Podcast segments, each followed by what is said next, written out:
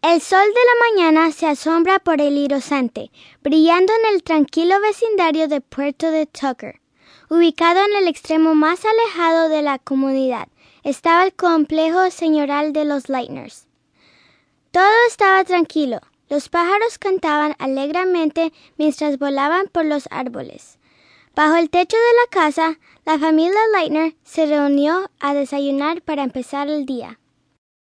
Chris, Michelle y Carrie Lightner ansiosamente pusieron la mesa, mientras que Carla Lightner y el robot ayudante, Bot, añadieron los toques finales a la comida favorita de la familia. Pancakes, exclamó Carrie. Me encanta comer pancakes para el desayuno. Yo comería pancakes todos los días de la semana si pudiera. Ya, ya, Carrie, dijo Carla. Si comerías pancakes todos los días de la semana, ya no serías la mejor gimnasta en tu equipo. Así es, Carrie, dijo Michelle. Comer frutas y verduras ahora nos ayudará a crecer para que estemos sanos y fuertes cuando seamos mayores. En el transcurso del desayuno, Chris, Michelle y Carrie se turnaban cada uno con entusiasmo para compartir sus planes del día. Después de que cada uno tuvo la oportunidad de hablar, Bill Lightner se puso de pie y se aclaró la garganta. Tengo buenas noticias. Por fin he creado una nueva forma de energía no contaminante, con este descubrimiento podremos poner el fin a la contaminación del aire. ¿Qué es la energía no contaminante? preguntó Carrie. La energía no contaminante es una buena energía que se utiliza para ayudar a mantener la tierra limpia, dijo Chris. ¿Verdad, papá?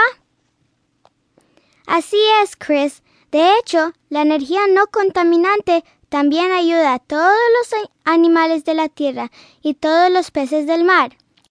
Tenemos demasiadas formas de contaminación o energía mala que perjudica a las plantas y animales.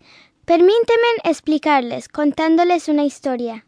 Hace mucho tiempo en los cielos de la antigua Grecia había un titán llamado Prometeo, que quería compartir el fuego con toda la humanidad él le rogó al dios Zeus para que le diera energía para hacer fuego, para ayudar a los seres humanos a mantener con calor, para que pudieran vivir vidas más felices.